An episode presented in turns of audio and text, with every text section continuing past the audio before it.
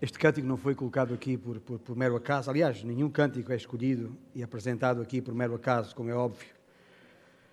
Mas uh, o lembrar as palavras exatamente como estão no texto bíblico, porque acabamos de cantar, é uma citação direta da primeira epístola de João, no seu capítulo 1 e versículo 9.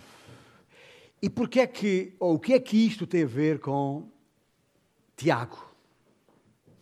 Porque é em Tiago que temos estado desde maio, na epístola de Tiago, quase versículo por versículo. E se tem uma Bíblia à, à, próxima de si, à mão, seja em que formato for, mesmo eletrónico que seja, abra lá no capítulo 5, porque a certa altura uh, Tiago diz, estou a falar no versículo 16, que a oração de um justo, a sua súplica, a súplica de um justo, pode muito nos seus efeitos. É eficaz. E talvez se te rogue, mas quem é o justo? Há pouco cantamos, fui perdoado. E ao ser perdoado, fui justificado. E ao ser justificado, fui declarado justo. Por Jesus, o justo, por excelência. Aliás, não há, a Bíblia diz, isto não é nenhuma contradição, a Bíblia diz não há um justo, nem um sequer, entre nós. Mas aqueles que creem na obra que Cristo realizou na cruz do Calvário, e crer nessa obra significa reconhecer desde logo a sua própria incapacidade por causa do pecado que há em nós. A nossa própria incapacidade de nos reconciliarmos por nós mesmos com Deus. Mas exatamente por causa da nossa incapacidade, por causa da falta de justiça em nós, que o justo Jesus Cristo veio para tomar o nosso lugar, o meu lugar, o teu lugar, porque nós somos pecadores na cruz. E ao morrer ali, ele pagou o preço dos nossos pecados, para que esse preço, ou esse uh, peso desses pecados, não mais recaíssem sobre nós, libertando-nos da culpa, fomos assim justificados em Cristo Jesus. E uma vez justificados em Cristo Jesus, temos paz com Deus e a garantia da vida eterna, porque não depende de nós, não tem a ver com os nossos méritos, senão com os méritos de Cristo. O que eu acabei de dizer é, na sua simplicidade, o Evangelho de Jesus Cristo. Que todo aquele que nele crê desta forma não se vai perder, mas terá a vida eterna em Cristo Jesus. Mas dirão, pois é, mas eu ainda peco, ainda sou pecador. Pois é. Enquanto estivermos neste corpo, durante mais algum tempo, neste corpo corrupto e corruptível, ainda vamos pecando. Mas é aí que a promessa do cântico, das palavras que acabamos de entoar, não pode ser ignorada. É que aqueles que estão em Cristo têm agora o privilégio de chegar junto de Deus, de chegarmos ao seu trono diretamente, sem necessidade de quaisquer intermediários. E aí, diante dele, confessarmos os nossos pecados. E quando o fazemos, em sinceridade de coração, claro está, Ele é fiel e justo. Não só para nos perdoar esses pecados, mas para nos purificar de toda a injustiça. De maneira que aquele que está nessas condições diante de Deus tem uma eficácia na oração tremenda. E é isso que Tiago está a dizer. Porquê? Porque ele diz: Olha, está alguém entre vós doente? Ora. Está alguém entre vós alegre? Canta louvores, como temos estado a fazer aqui. E tendo reservado dois domingos para estes, estes, dois, estes, estes versículos, 14, 15 e 16, um, e tendo já percebido todo o contexto envolvente, eu gostaria, tal como prometido nesta manhã, concentrar a nossa atenção nestas palavras, quando diz que uh, se está alguém entre vós doente, chama os presbíteros da igreja E estes façam oração sobre ele, ungindo-o com óleo, em nome do Senhor. E diz que a oração da fé salvará o enfermo e o Senhor o levantará. E se houver cometido pecados, seriam perdoados. Naturalmente, e já tendo nós percebido pela, pela, pelas, pelas palavras uh, uh, uh, dadas à congregação no domingo passado, esta oração da fé não tem nada a ver com se o doente em causa tem muita ou pouca fé ou fé alguma, mas tem a ver com a oração tem a ver com a pessoa que ora. Tem a ver com a pessoa que ora, porque se é da fé, ou seja, se a sua fé está em Cristo Jesus, se a sua convicção tem a ver com a fé que recebemos desde os apóstolos, e que é a nossa fé que nos distingue, que nos define, a fé que tem a ver com a palavra de Deus, a fé que está na palavra de Deus, que está expressa na palavra de Deus. Se essa é a nossa fé, então somos da fé. Se não cremos naquilo que Jesus ensinou e mandou que fosse ensinado a todos aqueles que nele crescem, então nós não somos da fé, somos de fora. Não somos domésticos da fé, como Paulo disse, somos de fora. Mas partindo do princípio que estamos a falar daqueles que são da fé, ou seja, cujas vidas estão de acordo com a fé. Não é oração com muita ou pouca fé, é oração da fé, é oração em conformidade com a palavra de Deus. E uma oração em conformidade com a palavra de Deus é uma oração segundo a vontade de Deus.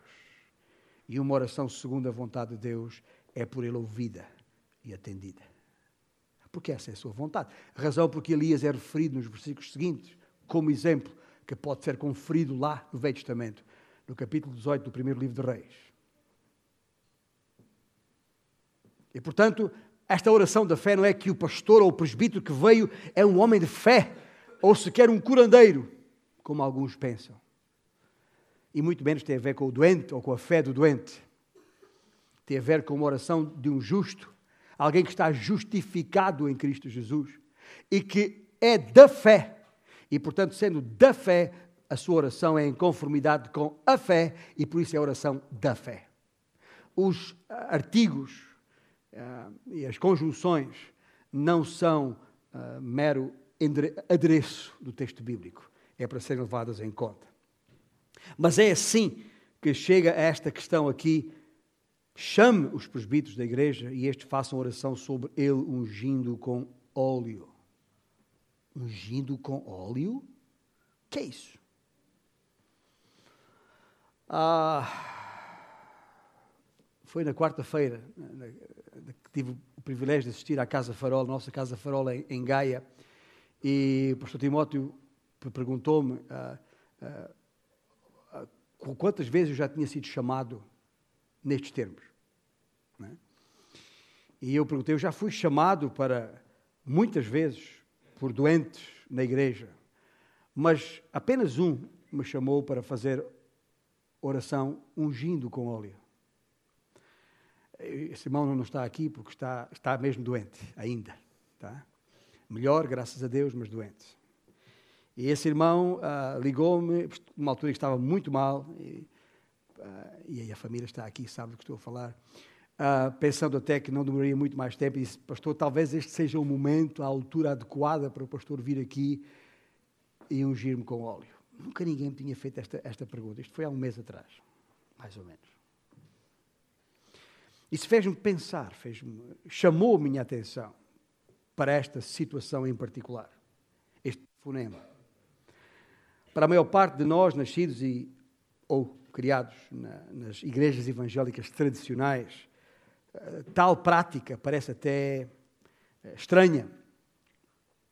Ah, em Marcos capítulo 6, no Evangelho segundo Marcos capítulo 6, versículo 13, há menção que os discípulos ah, enviados por Jesus, e passo a citar Marcos, curavam numerosos enfermos, ungindo-os com óleo.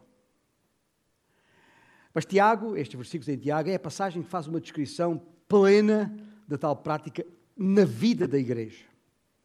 E nela, nestes versículos, percebemos aqui alguns importantes pontos que marcam a diferença relativamente às demais situações de unção referidas no texto bíblico. Primeira questão, primeiro ponto, quem deve ser chamado? O versículo 15 diz, deixa claro, que o doente, ah, desde já no, versículo 14, este versículo 14 ah, mostra que o doente em causa não se trata aqui de nenhuma qualquer constipação ou desarranjo intestinal ou uma gripe que seja, Hum, talvez hoje em dia tenhamos a tendência para nos considerarmos doentes, tudo e mais alguma coisa, talvez por muito menos do que antigamente, e é antigamente incluindo as gentes do primeiro século aqui em causa. Porque a oração dos presbíteros, nestas circunstâncias, reservava-se para aqueles em sérias condições, em aperto de vida quanto à questão da sua saúde em, em apertos de vida descomunalmente difíceis. Era nessas circunstâncias que esta chamada dos presbíteros ocorria. Estamos a falar, eventualmente, de pessoas acamadas e até incapazes de orar por si mesmas. Um, os cinco uh, detalhes que são evidentes nestes, nestes versículos uh, são reveladores da gravidade da situação.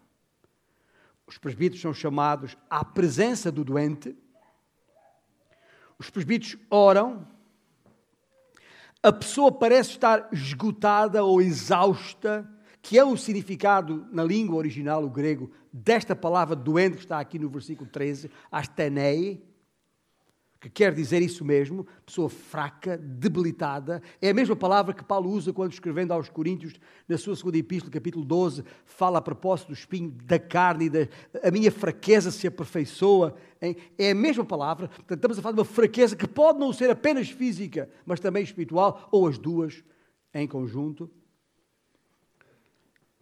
Também é claro neste versículo uh, que é a fé dos presbíteros que está em causa e não a do doente.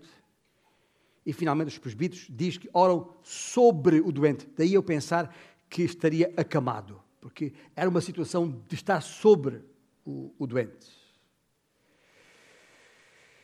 E denotar aqui, contra aquilo que, que o chamado Evangelho da Prosperidade defende, que esta oração da fé não é apresentada pela pessoa doente, mas pelos presbíteros. Eu sublinho isto porque há confusão na cabeça de muita gente a este respeito.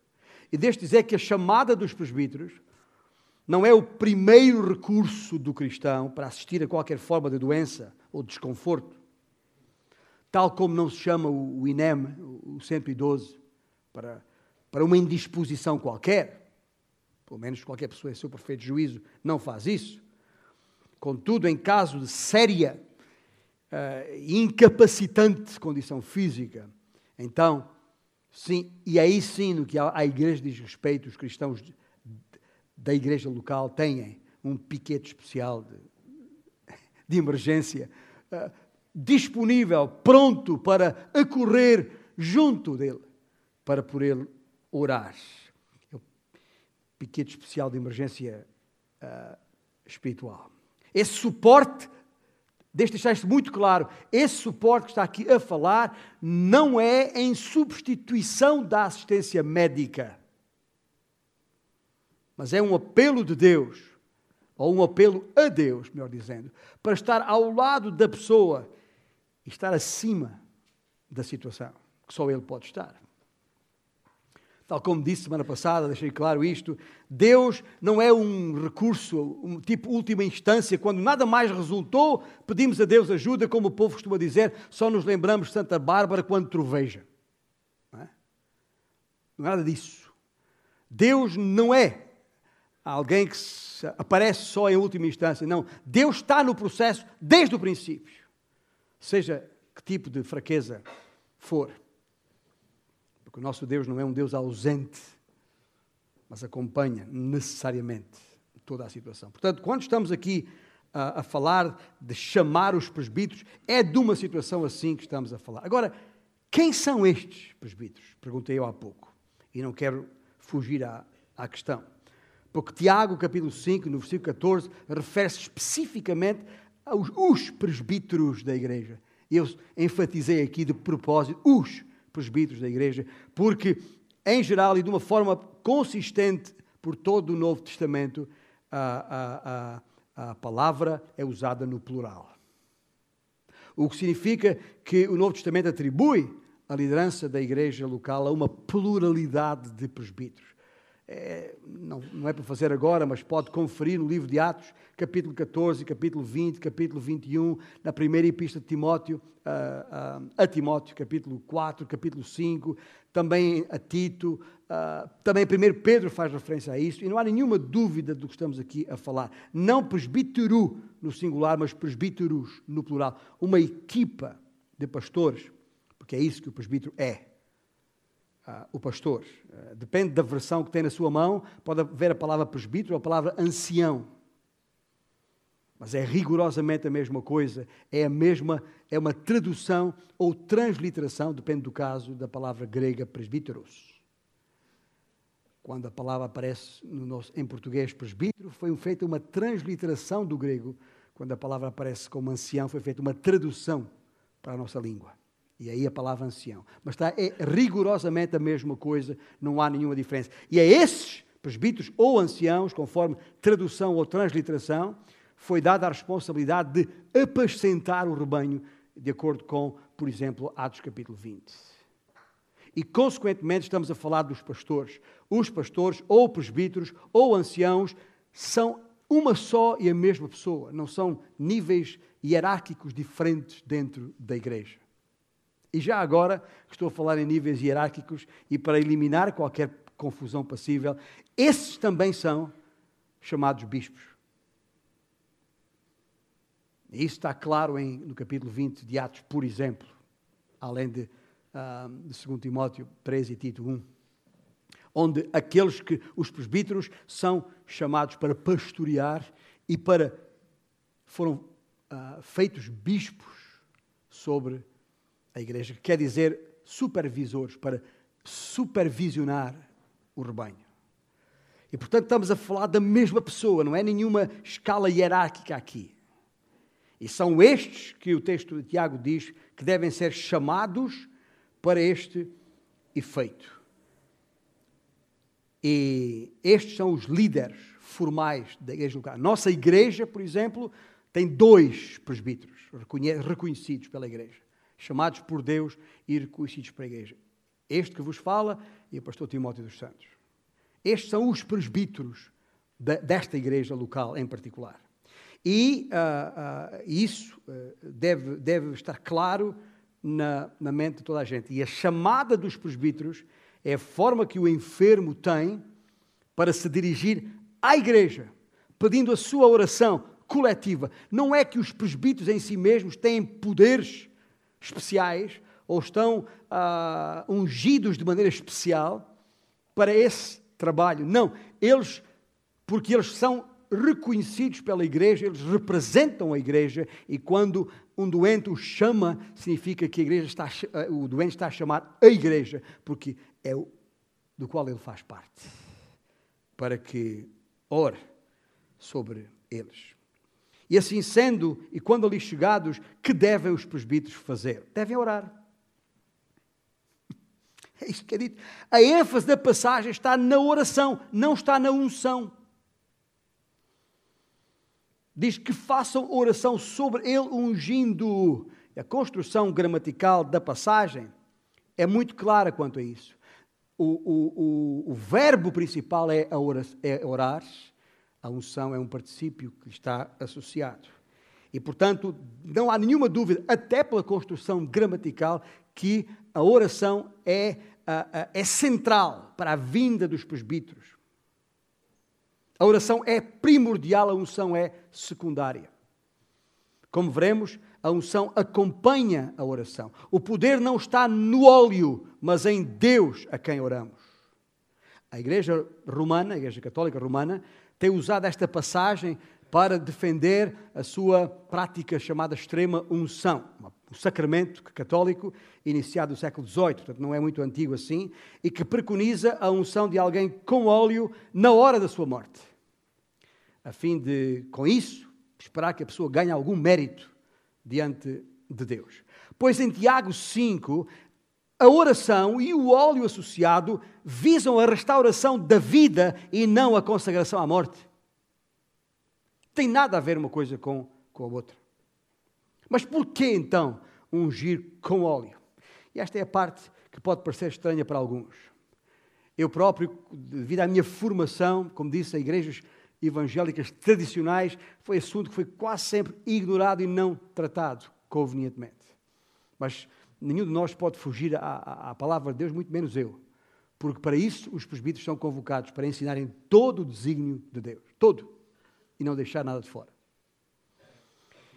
E o problema é que talvez nunca tenhamos considerado o lugar do óleo e o, e o, ato da unção no contexto de toda a Escritura. Nem percebemos na Escritura por inteiro o que isso quer dizer. Diante de uma doença grave, muito mais do que poder curar totalmente, porque o óleo não faz isso, o óleo poderia atenuar a dor e trazer algum alívio. Até algumas podia ser bebido ah, ou untado. E agora estou a sublinhar a palavra untado por uma razão muito simples: é que ah, no uso ah, do óleo em toda a Bíblia, e quando a Bíblia fala de unção de óleo, eu sei que, a não ser que tenha a capacidade de, de, entender o grego, não vai perceber a diferença, mas há dois usos, há duas palavras diferentes na língua original em que foi escrito, que traduzidas para a nossa uh, Bíblia em português, ambas é o verbo ungir, ou a palavra unção. Mas no original há duas palavras diferentes. Alefein, que quer dizer untar, e krien, que quer dizer ungir, no sentido uh, em que estamos habituados a pensar. A primeira uh, é, o, é, o, termo secular e profano, digamos assim, enquanto que, que, se refere a untar com óleo ou a aplicar óleo. Enquanto, como está em Mateus capítulo 6, já agora, não precisa abrir lá, mas lembra-se quando o Senhor Jesus disse: Quando jejuares, unge a cabeça e lava o rosto? Está bem? Não para dar aquela ideia dos, do, que algumas pessoas pensam que o jejum tem que dar uma ideia de muito de muito sofrimento, porque ah, é, para dar a ideia que é mais espiritual do que, do que os outros. Jesus está a dizer exatamente o contrário. Quando jejuares, que isso, que isso seja visível só a Deus. Unge o teu, o teu rosto, lava o teu rosto, arranja-te em condições um, e é apenas um dos exemplos entre muitos. Há muitos exemplos do texto bíblico em que isto. Olha, eu posso citar-vos alguns. Lembra-se quando as, as mulheres foram ao sepulcro do Senhor para, para embalsamar o corpo com aromas? É a mesma palavra que está, que está lá. Ou quando aquela pecadora que, que, que ungiu uh, os pés do Senhor Jesus uh, com, com, com, com óleo, os pés de Jesus com bálsamo, é, é, a mesma coisa, é a mesma palavra que é usada, untar ou aplicar. Maria, a irmã de, de Lázaro, fez a mesma coisa. Ah, e, e, e, várias vezes. E, portanto, é, é isso que está aqui em causa. Diz, diz ela ainda que, que ungiu Maria, irmã, estou a citar eh, João 12, Maria, irmã de Lázaro, referindo que ungiu o Senhor com bálsamo de nardo puro.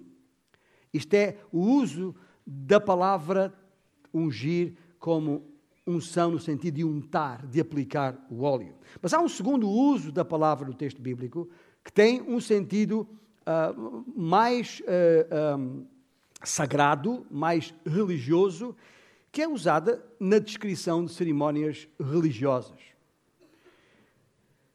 Que essa talvez seja a mais conhecida. E curiosamente, pergunta-me a mim, então e qual é aquela que, qual é a palavra que Tiago está a usar? É justamente a primeira. A palavra que Tiago usa é a palavra untar no sentido de unção, no sentido de untar, de aplicar o óleo. E daqui se infere ah, que há duas perspectivas, há duas formas de olhar para o uso do óleo. Quer como ato de medicina, ah, o conhecido ah, autor de muitos comentários à Bíblia, um, o Dr. Merrill Hunger, escreveu num dos seus comentários no Novo Testamento que nos dias de Tiago a unção com óleo era o equivalente à aplicação do medicamento. Tal como Paulo sugeriu a, a Timóteo para beber um pouco de vinho para o seu estômago. É, é, é, é um, é uma substância que é uh, sugerida, que é prescrita enquanto medicação.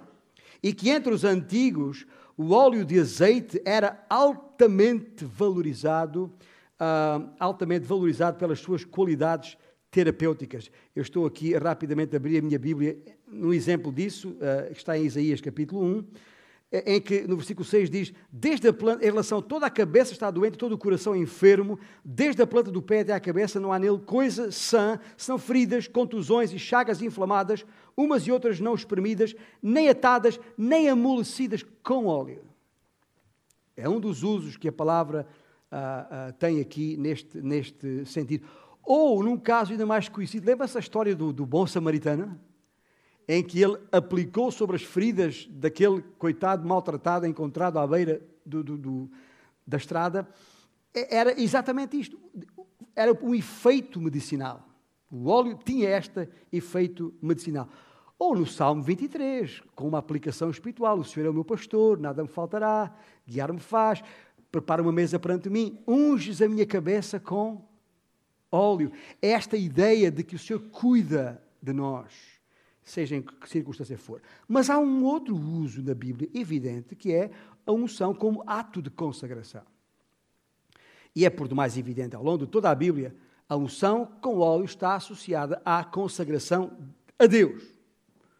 Como no caso, um dos mais antigos, o caso da investidura sacerdotal de Arão, está lá descrito, ou a respeito do próprio Jesus, as muitas circunstâncias, e é referido em Atos por Lucas e, e por Paulo uh, e pelo autor aos, aos Hebreus, referido que ele de facto foi ungido, em termos de no sentido de consagrado, de separado para o Senhor. Aliás, é neste mesmo sentido que todos aqueles que estão em Cristo Jesus, que eu falei no, no início, também estamos ungidos pelos, com o Espírito Santo. Que nos separou do mundo e nos tornou filhos de Deus pela graça, pela sua graça, por meio da fé na obra redentora de, de Cristo Jesus. Portanto, contrariamente ao que muitos afirmam, a unção não confere automaticamente graça e perdão de pecados. Antes trata-se de um instrumento da graça que acompanha a oração daqueles creem. Repito, trata-se de um instrumento da graça. Tal como o jejum, a unção é um tipo de auxiliar, se quiser, um intensificador da oração. Uma maneira de, de ir além, sair fora dos nossos padrões cotidianos em circunstâncias invulgares. O nosso povo diz com muita propriedade para grandes males, grandes remédios. E há circunstâncias em que orar não chega. Há circunstâncias que é preciso associar à oração o jejum. Há circunstâncias em que é preciso associar à oração a unção. E é disso e não mais do que isso que estamos aqui a falar. A unção com óleo é uma aplicação externa no corpo que acompanha, se quiser, dá expressão a um anseio, a uma disposição de fé para, de um modo especial, entregar alguém a Deus. E neste caso, não se trata de mera medicina, como alguns pensam, ou correspondente à assistência médica. Há crentes chamados assim, cristãos chamados assim, ah, que eu acrescento o adjetivo radicais, porque fora do contexto bíblico, sem respaldo bíblico para tal, pensam que em caso de doença o crente não tem nada que ir ao médico, tem é que orar. Ou tem que chamar os curandeiros para, para os, os, os benzerem ou aplicarem alguma mesinha ou alguma coisa. Isso é um absurdo total. Nos tempos do Novo Testamento e na Antiguidade, aplicava-se óleo medicinalmente, incluindo azeite em especial. Escuta, para aliviar, não, era, não curava completamente, mas aliviava a dor, era como um anestésico. Eu, eu, eu, tenho na minha memória, porque falo por experiência própria, eu lembro, quando eu era menino, até aos meus 10 anos, quando ia para a escola, o, o, agora chama-se primeiro ciclo, não é?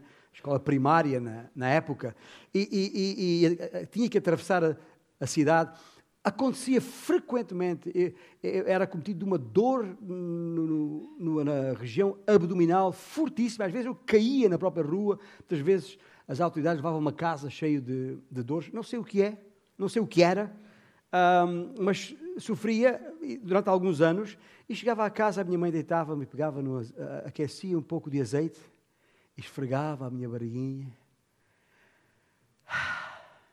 e já está. E, e, e, passava. Depois passou de vez, nunca mais tive isso, nem, nem me lembro já, de, nunca mais tive coisa assim. Uh, mas, mas a verdade é que o, o, azeite tinha este efeito medicinal. Nós sabemos disso, os mais antigos sabem disso. Hoje, uh, a farmácia está ali ao lado e há toda uma panóplia de medicação à disposição. É assim, são outros tempos. Temos hoje outros meios para assistir nas nossas fragilidades físicas. Então não havia as mesmas facilidades que temos hoje, mas havia estes meios. E, portanto, uma coisa não substitui a outra, uma coisa não tem nada a ver com a outra. Nós hoje, se precisamos ir ao médico, vamos ao médico, lembrando aquilo que eu falei a semana passada. Não é só quando o médico já não pode fazer nada que Deus faz. Não, Deus está lá desde o princípio. Como disse Benjamin Franklin, Deus cura e o médico apresenta a fatura. E, portanto, é isso que está aqui em causa e nós não podemos passar ao lado porque não há outra forma de passar ao lado. Não há, não há como passar ao lado disto. Na verdade, a unção tem essa importância imensa, tão grande que o próprio Jesus Cristo é chamado o ungido. O ungido é a palavra portuguesa para Messias. Messias é a mesma palavra, Messias é a palavra transliterada do hebraico para o grego. Cristo, a palavra Cristo quer dizer ungido. Portanto, não vamos desprezar a palavra, dizer que não tem importância alguma, tem toda a importância, desde logo porque atribuída a Cristo. O próprio Cristo, portanto, pela sua vida perfeita, pela sua morte sacrificial e pela sua vitoriosa ressurreição dentre os mortos, é a maior manifestação do que o ungido é, do que consagração a Deus significa. Assim, aqui em Tiago 5, e citando o, o emérito professor do Novo, do Novo Testamento do Wheaton College, da faculdade do Wheaton College, Dr. Douglas Moo, e passo a citá-lo, ele é autor de muitos livros e, e, comentários bíblicos, ele escreveu: Ao orarem, os presbíteros devem ungir o enfermo para simbolizar que aquela pessoa está a ser separada para receber especial atenção e cuidado da parte de Deus. A unção não produz cura automática, mas serve como expressão de oração fervorosa, intensificando a nossa súplica a Deus, esperando que Ele cure. A oração é a chave. Não há volta a dar. Quando os presbíteros chegam para visitar o doente, incluem nessa visita a unção da pessoa com óleo. É isso que Tiago está a dizer. E ali, literalmente, a palavra significa untá-lo com óleo, como se fosse uma, uma massagem. Talvez hoje isto não seja necessário mas não deixa de ser necessário considerar que aquela é uma vida consagrada ao Senhor, separada para Deus, pedindo a Ele que tenha uma intervenção especial. Eu, eh, nesta matéria, portanto, e se perguntar, mas afinal, se, se pedirem para eu ir como, eu, como foi pedido a mim, com óleo, para chegar a, para ver o doente com óleo, o que, é que, o que é que eu faço? Que tipo de óleo é que eu tenho que levar? Isso é uma coisa. Com certeza que não será óleo tipo castrol. Está bem? A especificidade do ato determina a preciosidade do óleo. Veja os exemplos que eu, eu, citei alguns lá no Novo Testamento. Aquelas mulheres que, que untaram os pés de Jesus com óleo eram, eram perfumes, eram óleos caros. É por isso que eu no início chamei esta mensagem, embora não vos tenha dito, dito isso, uh, estamos aqui a falar hoje do óleo essencial ou da essência do óleo. E que está aqui em causa.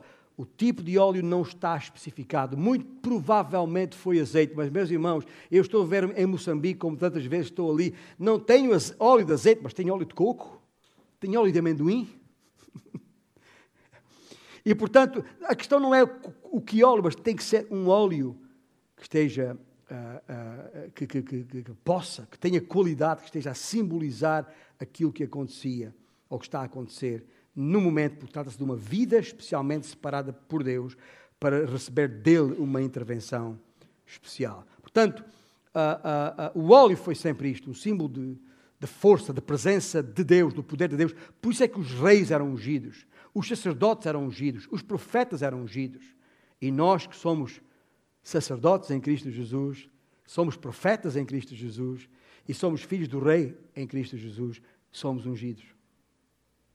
A presença do Espírito Santo em nós.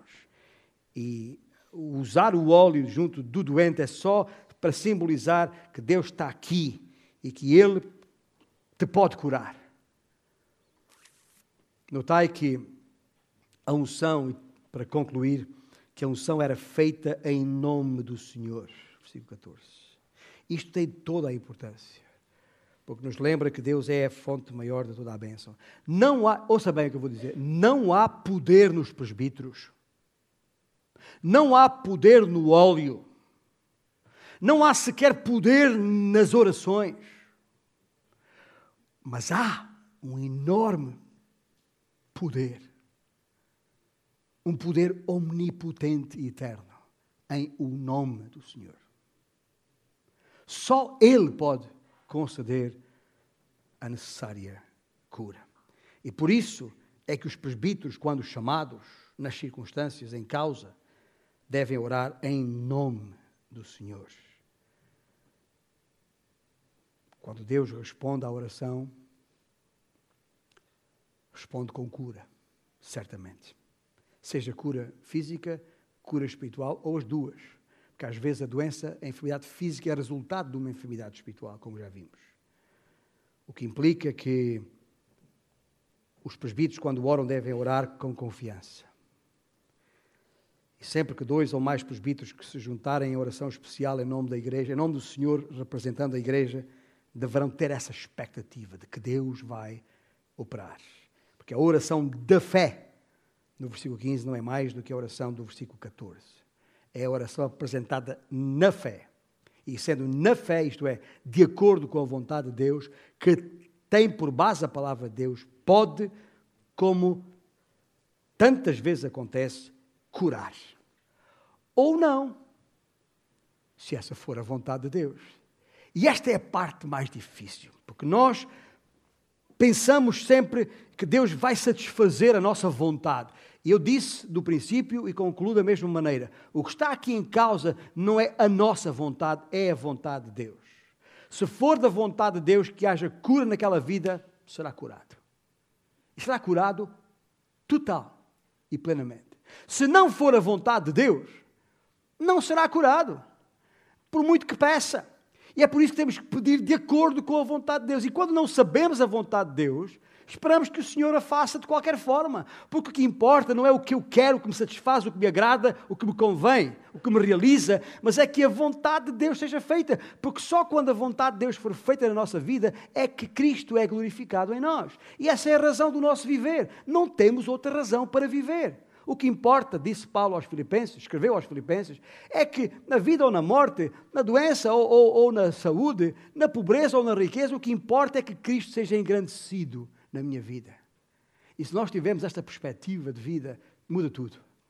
Tudo, completamente. Eu espero que o Senhor, através do seu Espírito, nos ilumine o entendimento para percebermos exatamente o que é que está aqui em causa e não e não e não façamos da palavra de Deus aquilo que nos convém mas que a nossa vida possa se ajustar a essa palavra.